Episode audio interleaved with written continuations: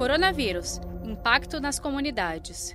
O que dizem é que o impacto será enorme quando a Covid-19 realmente chegar. Já há casos isolados em algumas comunidades no Rio, em São Paulo, pelo resto do país, mas quando chegar com força, pode fazer um estrago muito grande em comunidades como essas aí. Pode, com certeza mesmo. A estimativa é que aconteça agora, no mês de, de abril, que ela, que ela chegue com força, com os números uh, que a gente viu nos, nos, outros países com epidemia maior.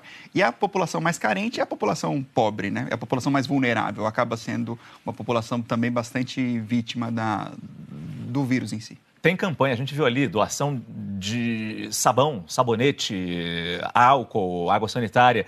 Isso de alguma forma ajuda? Ajuda muito e como a gente tem focado os nossos esforços, a gente fala em populações vulneráveis de determinados grupos de risco etários, de determinadas doenças, Márcio, mas acho que é o momento de falar em vulnerabilidade social. Então a gente não pode se esquecer desse momento, as autoridades de saúde pública, a comunidade científica, os empresários e todos aqueles que, vamos dizer, lembrar da vulnerabilidade social. E a gente tem que concentrar nossos esforços para minimizar o impacto que a doença pode trazer para essas populações de vulnerabilidade social, econômica, é, que acho que é, vamos dizer, o mais importante nesse momento. Se eu puder fazer uma observação, claro. lembrar que o vírus também foi identificado nas fezes de pacientes. Então, apesar da transmissão respiratória ser a principal, existe a possibilidade de, em regiões onde você não tem saneamento básico, esgoto tratado, haver também a contaminação fecal oral e essa população vulnerável é, é uma população, a população de baixa renda, é uma população especialmente vulnerável